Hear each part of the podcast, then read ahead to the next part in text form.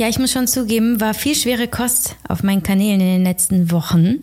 Aber ich mache euch und mir nichts vor. Es ist halt nicht immer alles äh, easy und rosig. Und äh, insbesondere momentan sind wir mit vielen Katastrophen und schwierigen Themen konfrontiert, die uns sehr nahe gehen. Und ähm, das ist völlig normal, dass es uns schwerfällt, uns der Leichtigkeit und der Freude zuzuwenden und uns ähm, auch einfach Good Life zu gönnen. Aber es ist wichtig.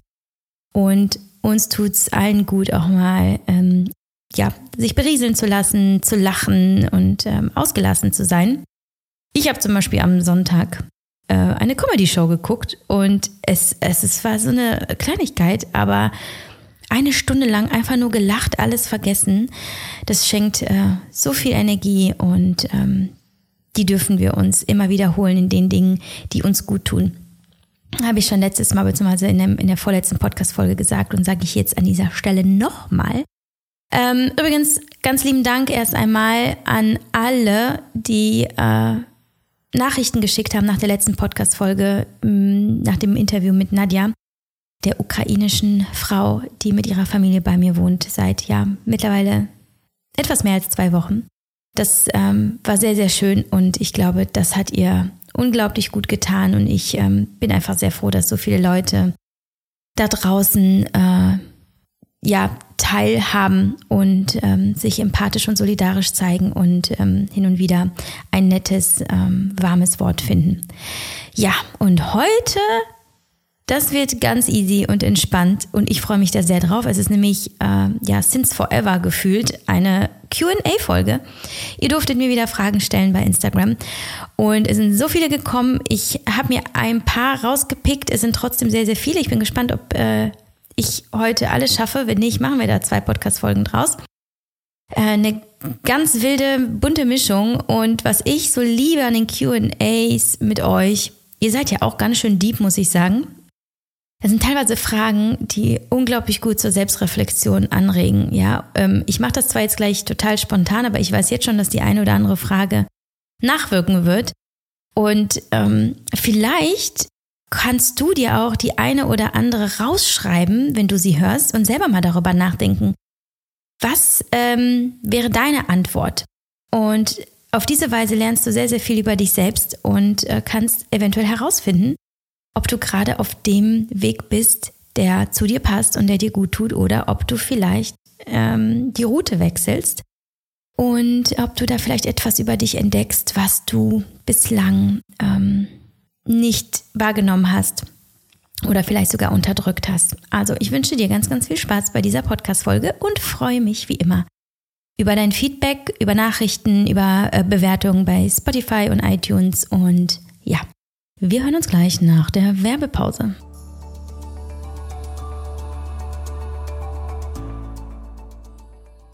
Eine der Fragen, die mir im Rahmen des QAs geschickt wurden, war, ja, wie, ernährst du dich eigentlich momentan? Und da werde ich auch später nochmal drauf eingehen. Vielleicht hat sich das eine oder andere geändert. Was sich aber definitiv nicht geändert hat, ist mein AG1-Konsum, äh, Athletic Greens, äh, welches ich ja seit ja, vier Jahren nehme und nahezu keinen Tag drauf verzichte. Ähm, auch nicht auf Reisen und auch nicht, wenn ich irgendwie in der Stadt oder ähm, beruflich unterwegs bin.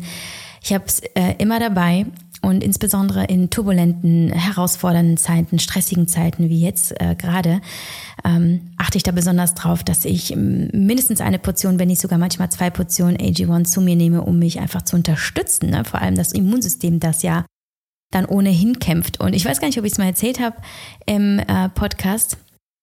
Äh, ich bin ja auch so eine, die bietet ihren Gästen auch AG1 an. Also bei mir gibt es manchmal Kaffee oder Tee und AG1, weil ähm, ich davon überzeugt bin und weil ich glaube, es tut allen gut, immer ähm, eine, eine äh, fette Portion Greens zu bekommen. Und natürlich wurde auch Nadja schon mit äh, AG1 Smoothies äh, von mir verwöhnt, ähm, weil ich glaube, dass es ihr gerade auch gut tut, ähm, weil sie ja sehr, sehr wenig schläft und ähm, weil ja, weil sie sehr gestresst ist, weil sie auch sehr unregelmäßig und äh, nicht besonders ausgewogen ist. Natürlich ist ja klar. Ähm, und äh, sie hat ebenfalls auch gesagt, dass es ihr nicht nur sehr, sehr gut geschmeckt hat, sondern auch gut hat. Und ich habe vor äh, zwei Tagen oder drei Tagen meiner Oma nach Warschau ein Päckchen AG1 geschickt, weil ich habe ihr erstmals ähm, im Dezember, glaube ich, war das, ähm, so, so, eine, so eine Monatsration geschickt. Ähm, also ein äh, Starterpaket quasi, so ein Abo-Paket, das auch ihr bekommt, wenn ihr AG1 äh, bestellt. Und sie hat das jetzt zwei Monate getestet und sagte, ja, also ich kann es nicht glauben, ich, mir, mir geht's richtig gut. Meine Oma ist ja 82. Und sie sagt, also jeden Morgen, ich merke richtig, ich bin, ähm, ich bin voller Energie und guter Laune und voller Tatendrang. Und dann bat sie mich äh, nochmal ähm, welches nachzuschicken, weil sie damit äh, mit, dem, mit dem Bestellvorgang nicht so äh, zurechtkommt alleine. Also hat sich AG1 nochmal auf den Weg zu meiner Oma nach Polen gemacht. Und ich freue mich einfach, dass, ähm, dass ich anderen mit meiner kleinen Entdeckung, die ich gemacht habe, ja, ähm, als ich äh, mit Hashimoto diagnostiziert worden bin, anderen helfen kann und mir helfen kann und vielleicht auch dir. Ähm, wenn du noch wissen möchtest, was AG1 ausmacht, ähm, schau doch mal in meine Instagram-Highlights oder auf dem Blog oder in die Shownotes. Da kriegst du nochmal Zusammenfassung zu diesem Supplement, das ja ähm, im Grunde genommen das hochwertigste Greenspulver auf dem Markt ist, weil es extrem nährstoffreich ist und ähm, dir täglich alles bietet, was du brauchst, um wirklich gut zu funktionieren äh, in allen Höhen und Tiefen des Lebens. Und wenn du auch den Link in den Show Notes klickst, das ist nämlich der Link äh, athleticgreens.com slash mamamoves, dann kommst du direkt zu unserem Angebot, das wir für dich ähm, äh, formuliert haben.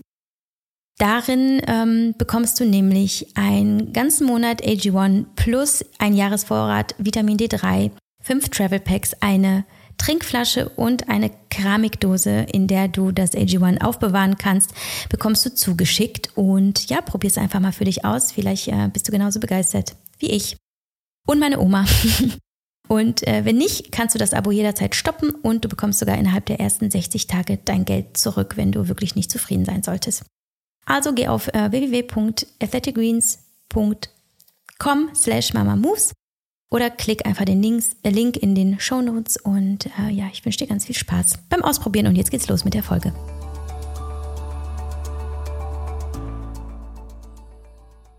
So, dann wollen wir mal. Ähm, ich bin selber so ein bisschen gespannt, was da gleich alles hochkommt, weil ich habe mir zwar gestern ein paar Fragen rausgeschrieben, aber ich habe mich mit keiner dieser Fragen äh, näher auseinandergesetzt.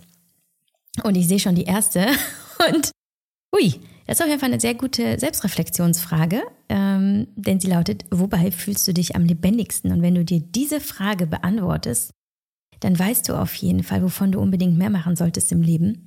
Insbesondere, wenn du das Gefühl hast, dass du so ein bisschen alles verschläfst oder dass du äh, nicht, nicht so wirklich in der Freude bist. Und wenn du dann wirklich weißt, wann du dich am lebendigsten fühlst, dann geh dahin und mach es häufiger. Und ja, jetzt muss ich kurz überlegen, wobei ich mich am lebendigsten fühle. Also ich glaube, das sind wirklich Momente, ähm, die nicht im Alltag stattfinden. Das sind Momente, die ähm, besonders sind, weil ich, ja, ich glaube, wenn ich Dinge zum ersten Mal mache, zum Beispiel Klettern, Surfen, ähm, Skateboard fahren, also all das, was in diesem Moment neu ist, ähm, wo ich meine ganze Aufmerksamkeit reinlege, weil ich ja in diesen Momenten mit meinem Körper arbeite und natürlich auch mit, mit meinem Kopf, weil ich mich konzentrieren muss. Das heißt, ich bin weg von allem im, im Alltag, ähm, womit ich sonst beschäftigt bin, äh, weg von Technik, weg von Internet, weg von Aufgaben, weg von Terminen, sondern ich bin einfach da, super präsent und, ähm, und ich bin im Flow. Ja, ich glaube, das ist das. Ich glaube, das sind wirklich die Momente. Und wenn ich, wenn ich nochmal überlege, wann die waren und wenn ich mich da so richtig reinfallen lasse in die Erinnerung, dann war es immer draußen, war es irgendwas in der Natur. Mhm. Luft, Himmel, mhm. Wellen. Ja, keine To-Dos, kein Zeitdruck. Äh, Leichtigkeit. Ja, ich glaube, ich muss wieder mal ähm, etwas zum ersten Mal machen. Ich glaube, das ist genau das. Ich meine, es, ich, ich mache viele Dinge, die mir Freude bereiten, ne? Das muss ich schon sagen. Ähm, aber ob ich mich da wirklich so lebendig fühle, wie eben in diesen Momenten, die, die neu sind. Oder vielleicht kennst du das, du kommst an einen neuen Ort, an einen Urlaubsort und denkst, wow, wie schön es hier ist und alles ist neu und du guckst dir alles ganz genau an. Du bist eben weniger in deinen eigenen ja, äh, kreisenden Gedanken, weniger im Handy, weniger im Alltagstrott. Du bist wirklich präsent und du beobachtest alles ganz genau und denkst dir auf einmal, wow, wie schön ist diese Welt. Und das machen wir tatsächlich sehr, sehr selten ähm, so im Alltag. Wenn ähm, du durch deine Stadt gehst, kennst du das meiste oder du nimmst es gar nicht so wahr und vielleicht schaust du sogar ähm, auf dein Handy oder telefonierst. Und das ist das Besondere, wenn du irgendwo hinkommst, wo du vorher nicht warst und wenn du etwas tust, was du vorher nicht gemacht hast. Ja, also das als Antwort auf die allererste Frage, wobei fühlst du dich am lebendigsten? Spannend. Die würde ich an deiner Stelle auch mitnehmen, vielleicht in deinen äh, in, in deinen Journalen oder so am Morgen. Nächste Frage, wie schaffst du es, Gedanken in Tatsachen umzusetzen? Oft träumt man nur vor sich hin. Oh ja, das kennen wir alle. Und die einen mehr, die anderen weniger. Und auch ich kenne das, auch wenn es vielleicht den Eindruck macht, als ob ich äh, gefühlt äh, nur äh, in der Kreation und in der Umsetzung bin und im Powern und im whatever, ähm, ist natürlich nicht so. Also ich habe viel zu viele Gedanken und Ideen für dieses kurze Leben. Und ähm, da geht es wirklich darum, erstmal herauszufinden, was von all dem, was du, was du im Kopf hast, willst du wirklich machen. Also finde auch heraus, ist diese Idee, die du ja gerade hast, ist es ähm, eine Laune aus ähm, ja, einem bestimmten Impuls heraus oder weil du etwas bei jemandem anderen gesehen hast oder wie, inwiefern passt es wirklich in dein, in dein Lebenskonzept und in dein Lebensziel, wenn du eins hast? Und das mache ich dann immer, wenn ich, wenn ich einen Gedanken habe und denke, das ist eine coole Sache, dann überlege ich wirklich, ähm, ist es so, ist es nur ein, ein Gedanke oder ist es wirklich jetzt eine Vision? Das versuche ich dann abzugrenzen. Ja, und ähm, es ist vielleicht ein, ein Tipp, den keiner mehr hören kann, der ist ja auch, der ist ja auch ziemlich äh, trivial, aber es ist so wahr, äh, wie man Gedanken in Tatsachen umsetzt, ist, indem man sie einfach umsetzt. Also wir halten uns halt einfach alle immer wieder damit auf, dass wir die Gedanken zerdenken, dass wir, bevor wir in die Aktion kommen, lange überlegen und vielleicht mit Leuten sprechen und ähm, ja, in, in Zweifeln versinken und das dann erstmal fallen lassen und dann wieder später aufgreifen. Also wir verlieren einfach viel Zeit damit, weil wir uns gar nicht trauen, den ersten Schritt zu machen. Und ich habe für mich tatsächlich äh, herausgefunden, dass Dinge, die mich ad hoc extrem begeistern und ich merke, oh, das flammt jetzt in mir auf und das, das finde ich, es ist eine geile Idee und allein der, der Gedanke daran, es zu machen, äh, feuert mich an. Ähm, dann fange ich an, und mache den allerersten Schritt, bevor ich die Zeit finde, mir diesen Gedanken wieder auszureden. Das heißt, also so als Beispiel zum Beispiel, ähm, als Beispiel zum Beispiel in meinem Job in meiner, ähm, in meiner Textagentur. Wenn ein Auftrag kommt und ähm, der Kunde, die Kundin wünscht ähm, vielleicht ein Projekt oder ähm, ja eine Aufgabe, die ich vorher noch nicht gemacht habe. Ich bin jemand, der äh, zuerst sagt, klar, wir werden es versuchen und dann eine Lösung findet. Und es klappt immer und es klappt immer sehr, sehr gut. Aber ich versuche äh, zunächst einmal, wenn es mich begeistert und wenn ich es theoretisch für möglich halte, erstmal auf jeden Fall anzugehen und dann im Gehen nach Lösungen zu suchen. Es ist wie, wenn du wanderst. Also du weißt auch nicht immer genau, was wird dir auf diesem Weg begegnen. Schaffe ich das alles ähm, in der Zeit, die ich mir vorgenommen habe? Was ist, wenn Herausforderungen oder Hürden kommen? Ähm, äh, wie schaffe ich Steine aus dem Weg? Du weißt es auch nicht. Du wanderst, weil du wandern willst. Und genauso ist es eben beim Umsetzen der Dinge in deinem Leben. Ähm, versuch nicht jetzt schon zu Beginn den kompletten Plan zu haben und genau zu wissen, wann was passiert und wann du was machen solltest, um das und das zu erreichen. Geh los und vertraue darauf, dass du immer unterwegs ähm, Lösungen und Wege und ähm, im Zweifel auch Alternativen findest. Aber wenn dich ein Gedanke begeistert, dann fange noch heute damit an, den ersten Schritt zu gehen, wie auch immer das aussehen mag, dass du eine E-Mail schreibst, dass du dir einen Kalendereintrag machst, ähm, dass du einen Anruf tätigst und ähm, da bereits was initiierst. Und meine Erfahrung ist zum Beispiel genau dann, wenn du diesen ersten Schritt gemacht hast und dich in irgendeiner Weise committed hast, zum Beispiel indem du ähm, jemanden gefragt hast, ob er dir bei dem Projekt helfen kann, dann ist es ein gewisses Commitment, das du ähm, formuliert hast. Und sobald das passiert ist, äh, fühlst du dich dem Ganzen verpflichteter und es zerläuft sich seltener, als wenn du es nur in deinem, in deinem Kopf hast. Deswegen ist es so wichtig, es aus dem Kopf rauszukriegen, indem du es irgendwo formulierst, indem du es ansprichst, indem du ähm, den ersten Schritt gehst. Dafür musst du aber vorher erst wissen, wie wichtig ist dir genau das, dass du äh, diesem Gedanken nachgehst, dass du diesen Gedanken in Tatsachen umsetzt. Finde das heraus. Und äh, es ist okay, wenn du den erstmal eine Zeit lang äh, mit dir herumträgst und überlegst, hm, will ich mich zum Beispiel wirklich mit, äh, mit diesem Thema selbstständig machen zum Beispiel. Völlig okay. Du musst nicht sofort ähm, äh, handeln. Aber wir kennen das alle. Es gibt Dinge, die wir schon lange machen wollten, ja, ob vielleicht eine Sportart auszuprobieren oder irgendwo hinzureisen oder etwas ganz Verrücktes zu machen ähm, oder halt eben im Beruf oder vielleicht auch eine Person, die wir toll finden, anzusprechen. Du wirst genau wissen, welcher Gedanke in die Tatsache umgesetzt werden soll. Du spürst es einfach und du wirst auch wissen, dass es genau das ist, äh, wovor du vielleicht Angst hast. Und ähm, da kann ich dir wirklich immer wieder nur den Tipp geben, geh den ersten Schritt, wie auch immer der aussehen mag, ähm, und dann entwickel im Laufen einen Plan und äh, wenn es ein sehr, sehr zeitintensives Projekt ist, nimm dir jeden Tag eine halbe Stunde Zeit dafür.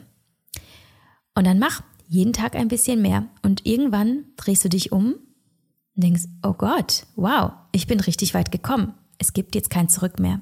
Jetzt gehe ich immer weiter.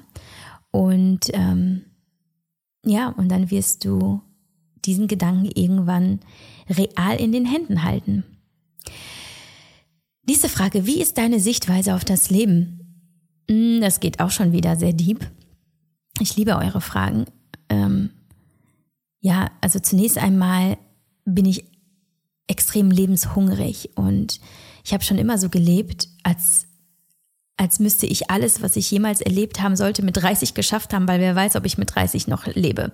Also ich glaube, ich habe ein sehr, sehr starkes Memento Mori, also äh, dass du dir vor Augen führst, dass das Leben endlich ist und dass der Tod das einzig sichere im Leben ist.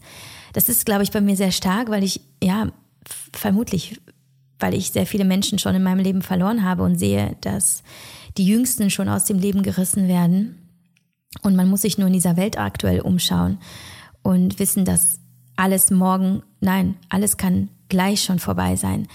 Das heißt, ich, ähm, ich warte nicht mit den Dingen, die mir wichtig sind. Ich warte nicht damit, jemandem zu sagen, dass ich ihn oder sie liebe. Ich warte nicht damit, ähm, äh, Projekte umzusetzen, die mir wichtig sind. Ich, äh, ich warte nicht darauf, dass es mir irgendwann besser geht, sondern ich tue proaktiv Dinge, die mir gut tun, um, um diese kostbare Lebenszeit für mich zu nutzen. Ich möchte wirklich irgendwann aufs Leben gucken können, sagen können, ey, du hast es maximal ausgekostet und das war das einzig Richtige, was du tun konntest. Und du hast sicherlich nicht alles richtig getan, aber du hast wirklich versucht, dieses Spiel des Lebens zu spielen und nicht am Spielrand zu stehen und anderen dabei zuzuschauen. Und beim Spielen auf dem Spielfeld des Lebens äh, da gehören Fehler und Niederlagen genauso dazu wie die Erfolge. Und das habe ich, glaube ich, extrem verinnerlicht, dass ich alles, was ich tue, tue mit der absoluten Offenheit Fehlern und Niederschlägen gegenüber. Ich habe überhaupt keine Angst mehr davor zu scheitern, dass etwas nicht gelingt, dass mich jemand nicht mag, dass jemand irgendwie nicht gut findet, was ich tue weil ich eben das Spiel des Lebens spiele und weiß, dass da alle Höhen und Tiefen dazugehören. Und weil ich weiß, dass nach jedem Tief auch wieder ein Hoch kommt und es manchmal einfach nur eine Frage der Geduld ist und des Wissens, dass das Leben wunderbare Überraschungen bereithält. Dass nach Rückschlägen äh, und nach Schmerz und ähm, nach schlimme Erfahrungen auch wieder eine Zeit kommt oder Erfahrungen und Ereignisse, die wunder wunderschön sind. Und ich weiß, es ist wahnsinnig schwer, wenn man da mittendrin steckt in der Krise und es wahnsinnig schwer ist, sich hochzuziehen. Daran zu glauben und daran zu denken und voller äh, Geduld zu sein ähm, und positiv und zu wissen einfach, dass es wieder weitergeht und dass es irgendwann besser wird. Ich weiß, es ist schwer, aber das ist das, was ich tue. Jedes Mal, wenn's, wenn ich eine schwierige Phase habe, gehe ich in mich, ähm, ich gehe in meine Meditation oder auch einfach ähm, schaffe immer wieder so Inseln des bewussten Fühlens im, im Alltag, verknüpfe mich mit meinem Urvertrauen und ähm, sage mir, dass, ähm, dass das Leben Gutes für mich bereithält und dass es jetzt gerade noch nicht so weit ist, aber dass der Zeitpunkt kommt. Das ist meine Sichtweise auf das Leben. Ich bin bereit sowohl für alle Erfolge, ich bin aber auch bereit, alle, allen Schmerz anzunehmen und, ähm, und ansonsten versuche ich einfach das, was ich gut kann, auszuleben, anderen zu helfen, äh, anderen zu dienen mit dem, was ich kann und ein gutes Vorbild zu sein ähm, für andere Menschen in meinem Leben und vor allem für meine Kinder und für mich selber auch. Und äh, ja, das mal so kurz. Ich glaube, da müsste man eine ganze Podcast-Folge. Habe ich da nicht schon mal eine Podcast-Folge zu gemacht? Ich muss gerade selber überlegen. Spannende Frage lässt sich gar nicht so schnell beantworten, aber ich glaube, das bringt es erstmal auf den Punkt. Nächste Frage: Wie war dein Werdegang? Oh, äh, coole Frage. Weiß ich gerade selber auch gar nicht, ob ich die schon mal beantwortet habe. Also, ich fasse kurz zusammen. Ich habe mein Abi gemacht. Das war 2006 und ähm, wollte eigentlich nach Gambia gehen und dort äh, Schulen aufbauen mit einer ähm, Hilfsorganisation. Äh, leider hat sich damals herausgestellt, dass das nicht möglich war. Es hat sich dann, also es ist kurz bevor das losgehen sollte, ähm, ist das Projekt irgendwie geplatzt und ich habe mich dann gefragt, was mache ich denn? Und für mich war klar, so oder so, ob jetzt ähm, äh, äh, direkt nach dem Abi oder erst nach, äh, nach meinem Aufenthalt in Afrika, ich werde sowieso was mit Sprache machen. Also habe ich mich dann äh, ratzfatz an der Heinrich-Heine-Universität in Düsseldorf eingeschrieben für Germanistik und Kunstgeschichte. Germanistik wegen der Sprache und Kunstgeschichte wegen meiner großen Passion der Kunst. Ich ähm, hatte da schon äh, viel gemalt, viel gezeichnet, mich für Kunst im Allgemeinen leidenschaftlich interessiert. Also war das mein, mein Nebenfach. Und ich habe Germanistik und Kunstgeschichte äh, ungefähr fünf oder sechs Jahre studiert. Zwischendurch war ich ja auch im, Auf, au, im Ausland ähm, und habe neben dem Studium sehr, sehr viele Praktika und äh, Nebenjobs gemacht.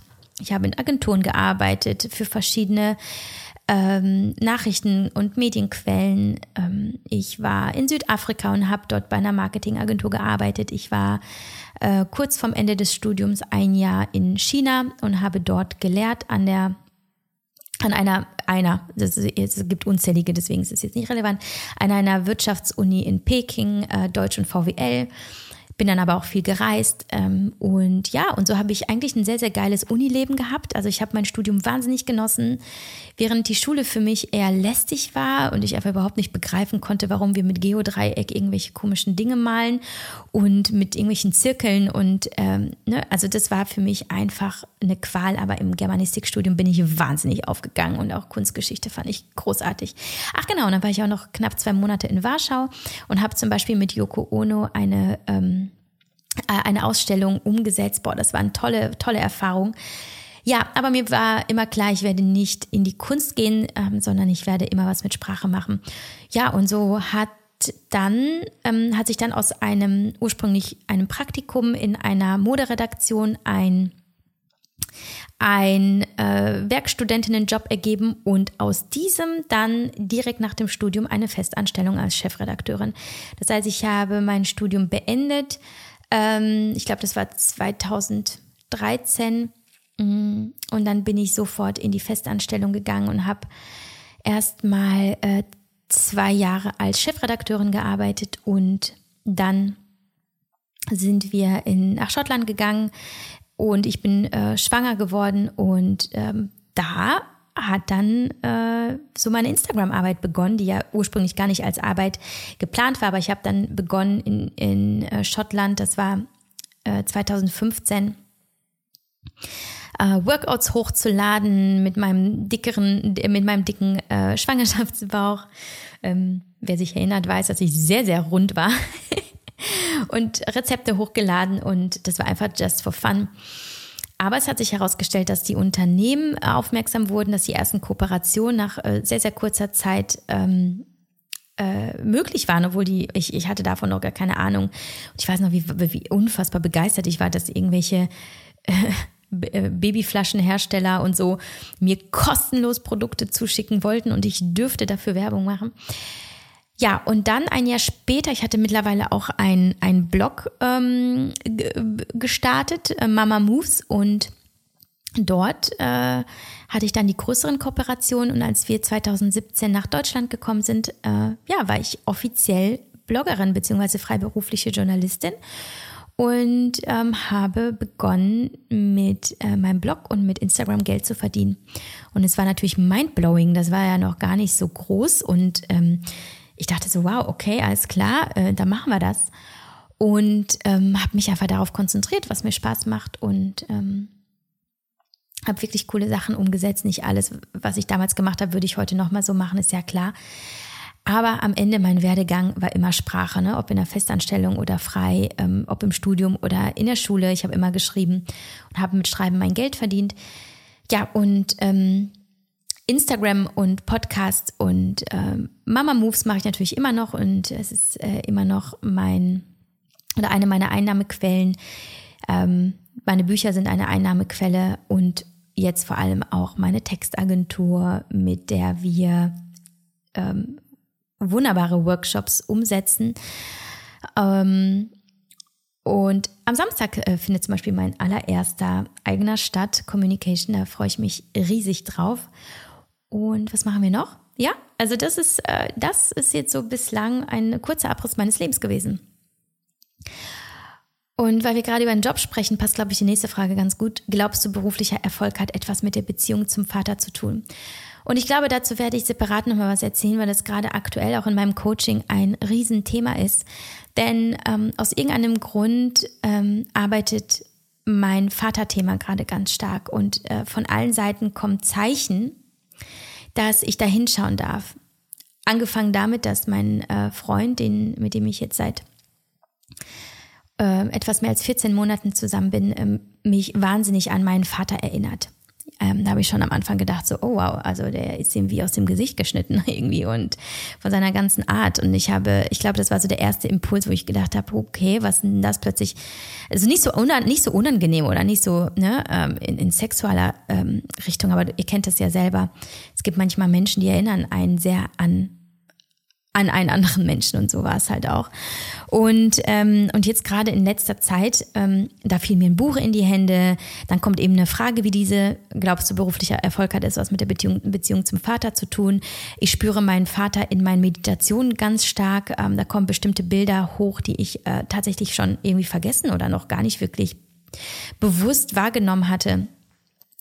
Und ähm, dann fiel mir äh, vor drei Tagen plötzlich eine E-Mail in die Hand, die mein Vater mir 2010 geschrieben hat, ähm, weil ich auf der Suche war nach was ganz anderem und ich las diese E-Mail und denke so, wow, okay, das, äh, das, äh, das haben wir uns mal geschrieben. Das war eine wunderschöne Mail, ähm, die ich mir dann direkt gescreenshottet habe. Also kurz, es ist gerade ein ähm, sehr, sehr präsentes Thema für mich. Und um, um diese Frage zu beantworten, natürlich hat der berufliche Erfolg oder überhaupt deine, dein, äh, wie du deinen Job ähm, lebst und welchen du wählst und hat sicherlich etwas mit dem zu tun, wie, wie es mit deinem Vater war. Mhm. Die Frage ist halt nur herauszufinden, ist es, ähm, ist es eine Prägung, die dir gut tut oder ist es eine Prägung, die dich hindert? Also ist es etwas, was dir hilft oder eben nicht? Und äh, ich analysiere gerade schon sehr, wie war mein Vater und er war halt einfach ein, ja, ein Geschäftsmann, extrem tüchtig. Ich habe nicht viel von ihm gesehen. Und es gibt vieles, ähm, was ich mir zum Vorbild nehme in dem, was er gemacht hat und wie er war. Aber vieles, was ich auch ablehne. Und ich glaube, es geht einzig und allein darum, es relativ wertungsfrei zu betrachten. Also zu sagen, okay, er war so und was davon ist gut für mich und was nicht. Und ähm, zu hinterfragen, was hast du vielleicht äh, kritiklos übernommen und hast es zu deinem gemacht, obwohl es dir gar nicht dient. wenn du spürst, dass es in irgendeiner Weise Mechanismen gibt in deinem, ja, in deinem beruflichen Sein und Handeln, ähm, die, die dich in irgendeiner Weise belasten, dann schau mal hin. Schau mal hin, wie war dein Vater? Schau mal hin, vor allem, wie war deine Beziehung zu deinem Vater? Bei mir war es natürlich äh, dadurch, dass er nicht bei uns war eine ganze Zeit lang und ähm, auch generell nicht greifbar war, war es für mich zum Beispiel sehr wichtig, meinem Vater zu präsentieren, was ich alles schaffe und wie gut ich das alles alleine schaffe. Und ähm, sicherlich hat eben diese ja, dieser negative Glaubenssatz, nicht gut genug zu sein und es meinem Vater zeigen zu müssen, viel motorisiert und angestoßen und mich auch irgendwo getrieben. Ähm, und ich glaube, dass die meisten Töchter vor allem hingucken können in die Beziehung zum Vater und überlegen können, hm, tat mir alles gut und tut es mir vor allem immer noch gut oder kann ich mich jetzt irgendwie abnabeln und befreien und eine neue Identifikation schaffen aber sehr deep. Sehr deep ähm, werde ich mal in den nächsten Wochen überlegen, ob ich dazu nicht eine, eine eigene Podcast-Folge mache, weil das wirklich extrem spannend ist. Ja, äh, auch die nächste Frage passt sehr gut zu dieser Frage, wie du die passenden Coaches für dich gefunden hast, also wen ich nutze und warum. Also ich arbeite mit Dr. Miriam Stark zusammen, äh, die ja auch schon in meinem Podcast war, vielleicht sogar zweimal ähm, zum zyklusorientierten Leben. Sie ist ähm, ja eben Expertin für zyklusorientiertes Leben und Arbeiten, ähm, ist aber auch Wirtschaftspsychologin und unterstützt mich im Business, aber aktuell vor allem in Lebensthemen weil ähm, es doch äh, eine klare, also gewisse Themen kommen bei mir in bestimmten Zyklusphasen hoch. Und die hindern mich zum Beispiel darin, gewisse Dinge harmonisch und entspannt und liebevoll für mich zu tun und umzusetzen. Und da geht es nur darum, hinzuschauen und, und zu gucken, wie kann ich denn diesen Gefühlen und diesen Themen Raum geben, damit sie äh, mich auch wieder auch ja, irgendwie in gewisser Weise in Ruhe lassen. Genau, also Dr. Miriam Stark ist eben ähm, ist eben meine Coachin, mit der ich mich regelmäßig, äh, mit dem, mit der ich mich regelmäßig zusammensetze und gewisse Themen diskutiere. Und gefunden habe ich sie tatsächlich über einen Tipp, über die erste Podcast-Folge und seitdem, also die, die wir hier bei mir zusammen umgesetzt haben und seitdem arbeiten wir zusammen und es, es war wirklich das allergrößte Geschenk, weil diese Frau so unglaublich feinfühlig ist und genau erkennt, wo ich blinde Flecken habe und ähm, wie ich sie ausleuchten kann. Das ist faszinierend. Ansonsten, mein Freund ist ebenfalls äh, Psychologe und Kommunikationsprofi und Business- und Life-Coach. Und äh, mit dem arbeite ich nebenher auch und da aber vor allem nochmal besonders in, in den Business-Themen. Äh, Unternehmensführung, Entscheidungen treffen und ähm, ja, wer Interesse hat, von beiden die Kontaktdaten zu bekommen, ähm, weil er sie sagt, äh, das klingt äh, für mich nach einer großen Hilfe, kann sich gerne bei mir melden. Also ich, äh, ich kann, also ich auch da, äh, ne, wer ist für was besser geeignet, das ist schwer zu sagen. Also beide haben einfach eine ähm, sehr ähnliche Herangehensweise und sind beide extrem ähm, erfahren und professionell und unglaublich effizient. Mm. Ja, mein Freund macht natürlich nicht diese Zyklusthemen, ist aber dafür sehr, sehr stark eben in, in Business-Strategien und in der Kommunikation. Und äh, ja, die Miriam ist in diesen Frauenthemen besonders stark. Und für mich ist es einfach die perfekte Kombination. Nächste Frage. Wieso sind nicht alle Menschen herzlich und heißen alle willkommen? Ja, auch äh, darüber habe ich gestern mit meiner Coachin Miriam gesprochen. Ich habe gesagt, ich bin so wütend. Ich bin so wütend manchmal, wenn ich merke, wie ignorant einige Menschen um mich herum sind, gerade in, in dieser Ukraine-Thematik. Also klar, ich engagiere mich gerade ganz besonders. Und ähm, das ist ähm, ja eine sehr intensive ähm, Hilfe, die ich da leiste, ist klar. Und es fällt mir, also es ist für mich halt einfach auch schwer äh, zu sehen, wie zum Beispiel jetzt, wo ich auch noch mit unserer Bürgermeisterin eine Spendenaktion für unsere Stadt initiiert, initiiert habe, wie wenig da einfach kommt und dass Menschen noch nicht mal auf, ähm, auf den Aufruf reagieren und äh, ja, sich komplett raushalten. Und es macht mich traurig. Und Miriam hat zu mir gesagt, ja, wie nicht jeder Mensch ist so weit. Nicht jeder Mensch kann hinschauen, kann mit den Traumata anderer Menschen umgehen. Nicht jeder hat die Kapazität, über sein eigenes Leben heraus das Leben anderer zu managen. Und das ist ja das, was ja in diesem Moment passiert äh, in, in der Betreuung von ukrainischen Geflüchteten ist. Du managst natürlich ein anderes Leben mit und du bist mit dem Trauma konfrontiert. Und dieser Perspektivenwechsel hat mir auch gestern geholfen, mich für andere Menschen zu öffnen und einfach auch zu wissen, nicht jeder Mensch kann also wirklich, also mental, aber auch praktisch mh, mm, das leisten, was ich leiste. Ich wünschte immer, ich könnte alle mitziehen mit meiner Motivation, mit meiner Energie und mit meiner Hilfsbereitschaft, aber es ist faktisch eben nicht so. Und Miriam sagte auch, ja, weißt du, viele Menschen sind einfach damit beschäftigt, überhaupt ihren Tagesablauf zu koordinieren. Und danach ist dann einfach nichts mehr. Da ist äh, einfach nicht die Kraft und auch nicht das äh, kognitive Vermögen, das aufzufangen, eben diese humanitäre Hilfe. Und ähm, ich glaube, bei mir ist dieser dieser Drang auch zu helfen so groß zum einen, darüber habe ich auch schon bei Instagram geschrieben, zum einen, weil meine Eltern mir damals immer sagten, ich sei nicht hilfsbereit genug und ich sei egoistisch und ich würde nie jemandem helfen.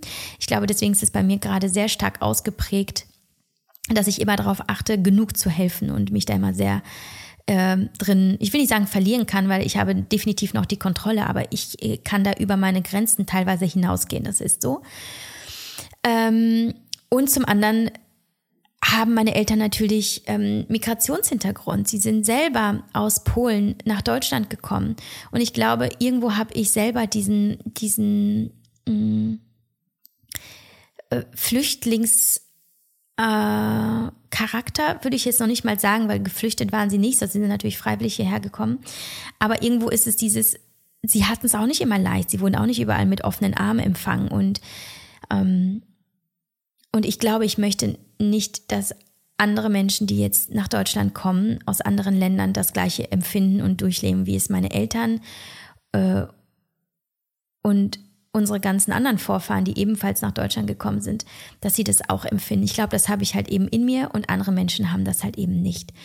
Und wieso sind nicht alle Menschen herzlich und heißen alle willkommen? Weil wir alle anders sind, weil wir andere Geschichten haben, weil wir andere Kapazitäten haben und Möglichkeiten. Und ähm, wir werden es nicht lösen können, wir werden nicht alle ändern können. Wir können nur unsere Sichtweise darauf ändern und akzeptieren, dass nun mal Menschen unterschiedlich sind. Und ich habe für mich beschlossen, mich auf mich zu fokussieren, auf das, was ich tun kann, auf das, was andere Menschen um mich herum mit mir tun können. Und ich möchte mir nicht die Energie rauben lassen von diesen Gedanken, ähm, und von der Frustration und der Enttäuschung darüber, dass andere es nicht tun, sondern ich möchte genau das tun, was mir Energie gibt. Und ähm, ja, also Fokus auf mich selbst und nicht auf andere. Nächste Frage lautet, wie schaffst du es gelassen zu bleiben mit deinen Kindern? Also ja, es ist ein Thema, das mich auch schon lange beschäftigt, weil ich äh, insbesondere in äh, meiner Zyklusphase 3, also in der, in der Phase nach dem Eisprung und bevor die Periode kommt, bin ich sehr, sehr reizbar. Und da kommen Themen hoch ähm, aus der Vergangenheit, aus meiner Kindheit, die mich triggern. Und da kann es auch wirklich sein, dass ich eben alles andere als gelassen bin. Dann schreie ich los, dann verliere ich die Nerven, dann ähm, bin ich definitiv nicht die gelassene Yavi. Ich arbeite aber sehr intensiv daran und es wird immer besser. Und ähm, das Wichtigste war für mich, äh, erstmal diesen Emotionen Raum zu geben und hinzuschauen, was ist eigentlich das unerfüllte Bedürfnis, was ich da gerade habe. Weil es sind natürlich nicht die Kinder. Die Kinder tragen keine Schuld, auch nicht, wenn sie schreien, auch wenn sie Nein sagen, auch wenn sie Dinge kaputt machen, ordentlich, äh, unordentlich machen, wenn sie nicht das machen, was ich will. Es sind nicht die Kinder, es sind meine eigenen Themen. Das heißt, erster Step war hinzuschauen, was mich da überhaupt triggert. Was kommt da gerade hoch? Und es ist alter Schmerz. Es ist nie der Schmerz des Momentes selbst. Wenn du also merkst, es ist eine absolute Wut, die da gerade in dir arbeitet ähm, und dich impulsiv und ähm, äh, ja völlig irrational äh, reagieren lässt, das ist, das ist eine alte Wunde, die da gerade aufreißt. Und da habe ich einfach immer wieder in mich hineingefühlt. Natürlich nicht in diesem Moment, was nicht immer ging, aber dann in den Meditationen, danach, wenn die Kinder im Bett waren zum Beispiel und habe hab versucht, eben emotional durchzudringen zu diesem Schmerz. Also, was ist das, was meine Kinder gerade ausgelöst haben? Wo habe ich das selber schon mal erlebt? Das ist das Erste. Ähm, das heißt, die emotionale Arbeit daran, weil du kannst natürlich äh, kognitive Strategien entwickeln, ne? also zehnmal durchatmen und so weiter. Aber wenn du diesen Emotionen, die unter all diesen, ich sag mal, impulsiven, stark emotionalen Reaktionen liegen, wenn du diese Emotionen nicht, ähm, nicht aufspürst und ihnen keinen Raum gibst, werden sie sich wiederholen. Ähm, genau. Und trotzdem ist es ratsam, äh, Strategien der, der Gelassenheit zu entwickeln, wie eben, bevor ich meine Kinder anschreie, äh, dass ich den Raum verlasse, da einfach nochmal durchatme, in mich gehe, kurz ein Check-in mache, okay, das hatte ich gerade stark äh, gefordert und jetzt atmest du durch und dann gehst du wieder rein und äh, bist auch für deine Kinder gerade stark. Das äh, sind Dinge, die ich durchaus tue Wobei ich auch die Erfahrung gemacht habe, wenn die Wut kommt, da hast du kaum die Möglichkeit, rational zu reagieren und, ähm, und vor allem diesen Wutausbruch zu verhindern, wenn er ja schon quasi in Millisekunden entsteht, weil es halt eben einfach ein Trigger ist. Ähm, deswegen ist es so wichtig, dass wir auf die Emotionen schauen, auf die Bilder, auf die Prägungen. Ähm, auf unser, unsere eigene Vergangenheit, auf unsere eigene Kindheit, um es an der Wurzel zu packen und aufzulösen und nicht immer erst in der Reaktion, also in dem Moment selber äh, nach Strategien zu suchen, weil es dann meistens einfach schon zu spät ist. Ansonsten ähm, Zauberwort Empathie, so viel Empathie, wie es nur geht. Wenn du es schaffst, versuchst dich immer in die Lage des Kindes hineinzuversetzen. Ähm, und zu verstehen, dass dieses Kind genauso wie du gerade auch eigene Bedürfnisse hat. Und wenn wir alle im Frieden und ähm, in Harmonie und in Liebe zusammenleben wollen, dürfen wir nicht nur die, die Bedürfnisse der Eltern sehen, sondern auch der Kinder. Daher, ich äh, versuche immer in die Empathie zu gehen und mir vor Augen zu führen, dass mein Kind gerade etwas braucht und auch äh, wenn es es gerade nicht äh, entsprechend ausdrücken kann, so hat es diese, diese Gefühle und sie dürfen sein.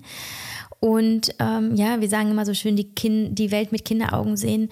Das ist, glaube ich, auch der Schlüssel, dass wir nicht von oben herab aus unserem erwachsenen Ich unser Kind bewerten, sondern verstehen, unser Kind hat eine ganz andere kognitive Ausgangslage, eine ganz andere Entwicklungsstufe und wir müssen diesem Kind auf dieser Stufe begegnen und eben nicht von oben. Also wieso schaffst du das gerade nicht? Wieso kannst du das nicht so und so machen, wie ich das möchte? Oder wie auch immer. Ja, weil es das Kind, weil das Kind es gerade einfach nicht kann. Also Empathie, Einfühlungsvermögen, Verständnis und ähm, ja, wenn du selber ruhig bist und liebevoll mit dir selbst und deinen Emotionen Raum gibst, und ähm, verstehst, dass auch du einfach ein Mensch bist, ich glaube, dann ist es auch möglich, dass du deinen Kindern ebenso begegnest. But I'm still learning too. Also ich bin ebenfalls auf der Reise und, und es ist für mich wirklich ein großes äh, Thema.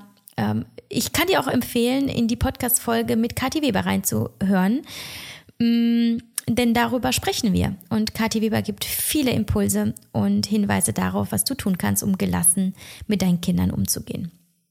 Nächste Frage ist, wie schaffst du es mit Kritik umzugehen?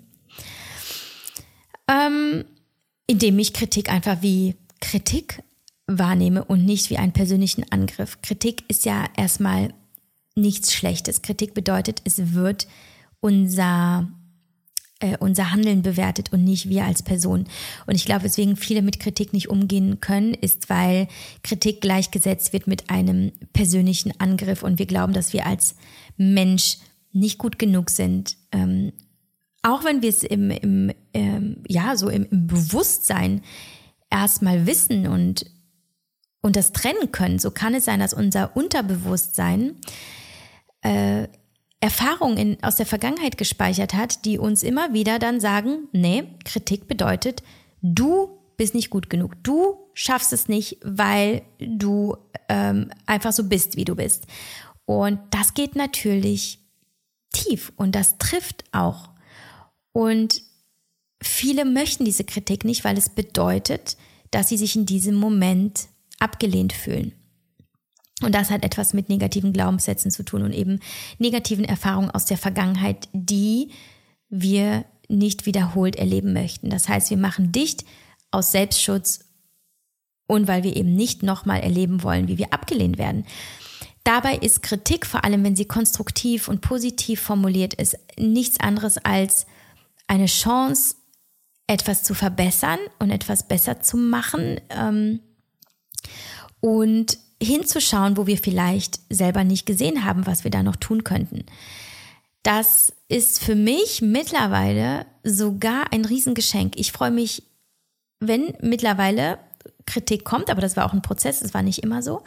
Wenn Kritik kommt, vor allem im beruflichen Rahmen, ist es für mich äh, immer ein Geschenk, das ich dankend annehme und hinschaue und herausfinde, okay, was habe ich da offenbar bislang übersehen? Und inwiefern ist das jetzt eine Chance für mich, noch besser zu werden und meine Produkte besser zu gestalten, meine Kommunikation zu verbessern, ähm, meinen Führungsstil zu verbessern? Ähm, wo darf ich noch stärker hinschauen, weil ich da bislang vielleicht nicht den Fokus drauf gelegt habe oder nicht genug Zeit investiert habe?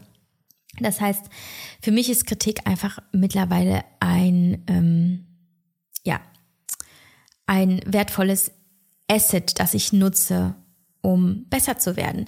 Und das hat aber auch viel damit zu tun, dass es mir in meinem Leben sehr stark darum geht, besser zu werden als Mensch, als Unternehmerin, äh, in dem, was ich, was ich so tue in meinem Leben.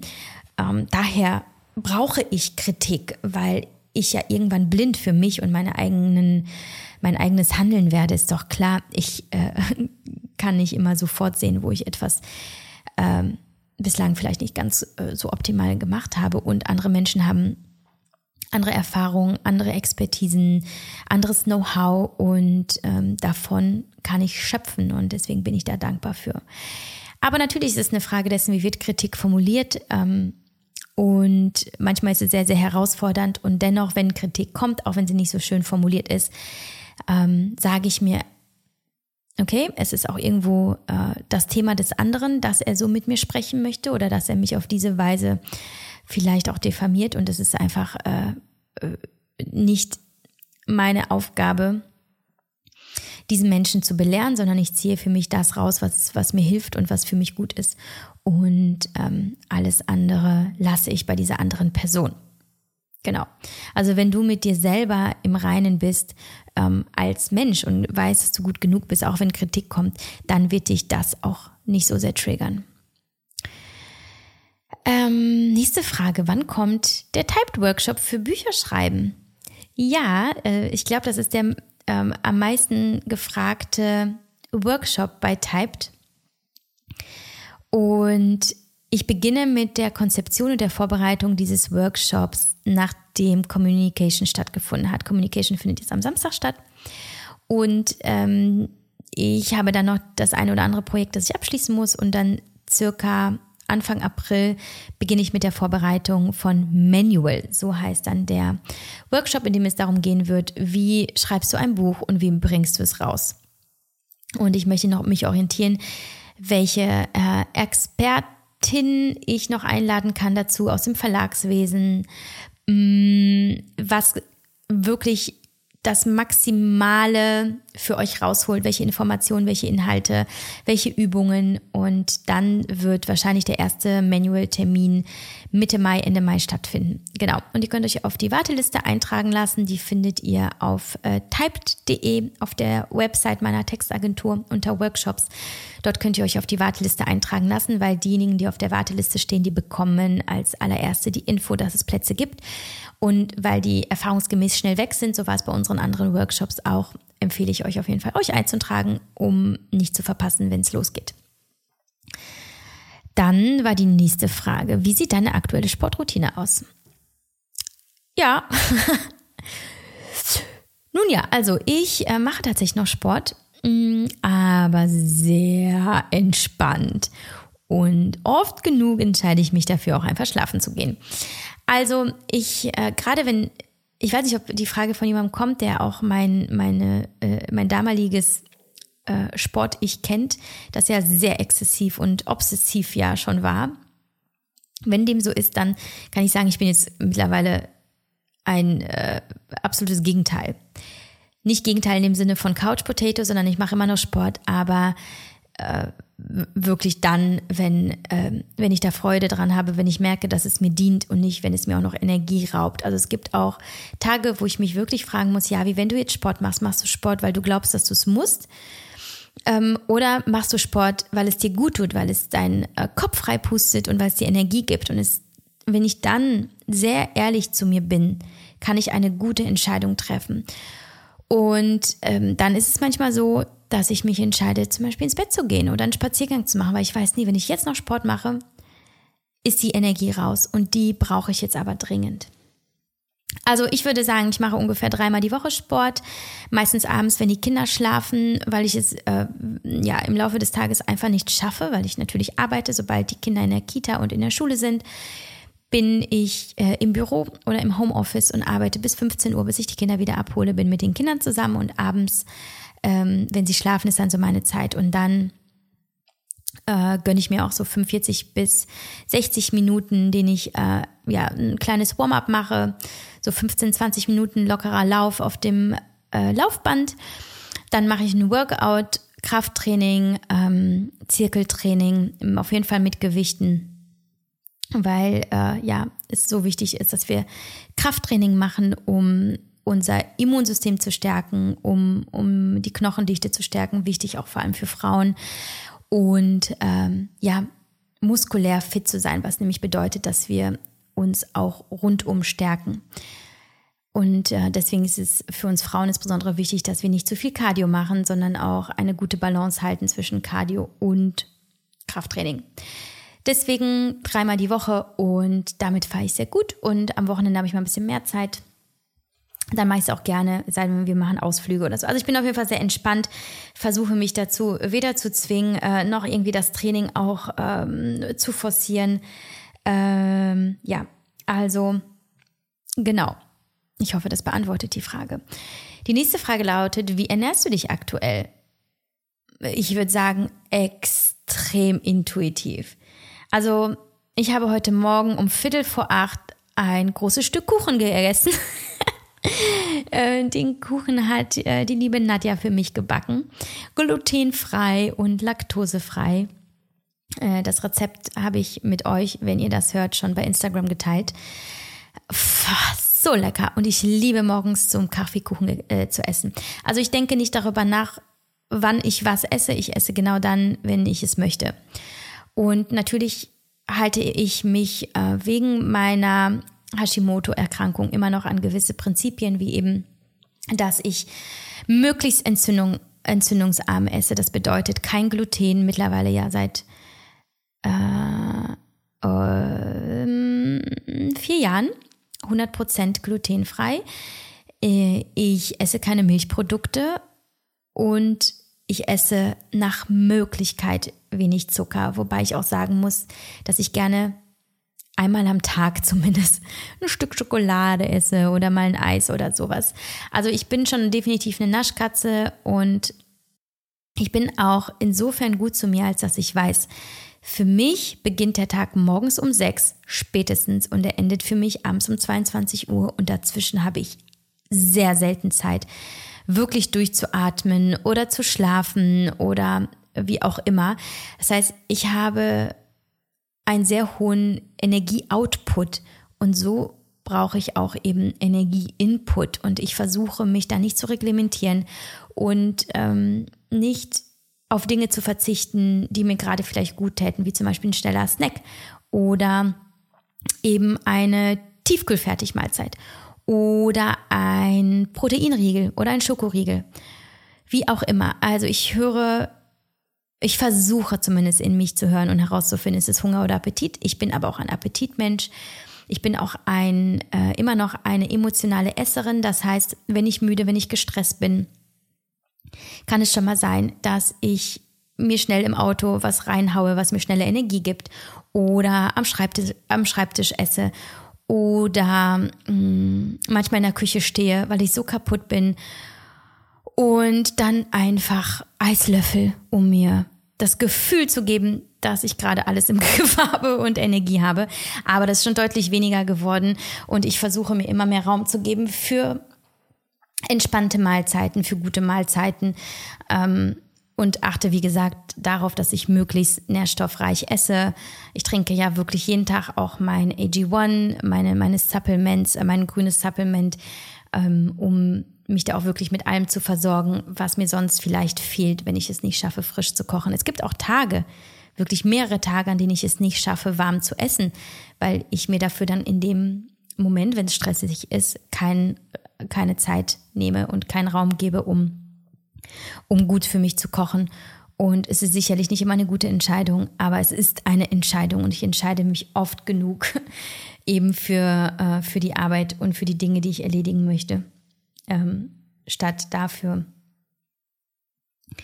ähm, ja, zu entspannen. Das ist es wahrscheinlich erschreckend, aber definitiv ein Thema, mit dem ich mich auch auseinandersetze.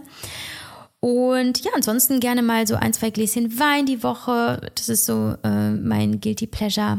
Ähm, und wenn ich Nudeln esse, dann auch nach wie vor glutenfreie. Ich esse super gerne Kartoffeln, Reis, viel Gemüse, ähm, hin und wieder tatsächlich Fisch. Ich habe versucht, komplett auf Fisch zu verzichten. Das schaffe ich aber äh, nicht, liebe ich viel zu sehr. Und dadurch, dass ich kein Fleisch esse, ähm, merke ich, dass ich auch häufig einen großen Heißhunger auf Fisch habe, auf ähm, ja, vielleicht auch Omega-3 vielleicht auch auf das Protein, ähm, wie auch immer. Ja. Das war jetzt eine, eine wilde Mischung, glaube ich, aus den Antworten, die äh, zu dieser Frage passen. So, wir sind jetzt bei 50 Minuten, Freunde der Sonne, und es gibt noch zwei, vier, sechs, acht, zehn Fragen. Und die ähm, hebe ich mir auf fürs nächste Mal. Und das passt insofern vielleicht ganz gut, weil in dem nächsten Themenblock, ich habe es nämlich so ein bisschen sortiert, geht es ausschließlich um Liebe und Partnerschaft. Und das nehme ich mit eben ins nächste Mal, wenn wir uns hier hören, vielleicht nächste Woche oder übernächste Woche. Und dann werde ich euch Fragen beantworten wie, wie geht mein neuer Freund mit den Kindern um und wie gehen die Kinder mit ihm um und ob ich einen Kinderwunsch habe und wie es mir überhaupt so geht momentan ähm, nach äh, der Trennung und in der neuen Beziehung und äh, wie das so läuft mit dem getrennt erziehen und ob ich an die große Liebe glaube und ob ich mir vorstellen kann, nochmal zu heiraten. Genau, die Fragen beantworte ich dann nächstes Mal und ich hoffe, du schaltest wieder ein. Und ich hoffe, dir hat die Podcast-Folge gefallen. Du konntest ein bisschen was für dich äh, rausnehmen und rausziehen. Und ich freue mich auf jeden Fall auf Nachrichten von dir. Und sage mal bis bald, pass gut auf dich auf.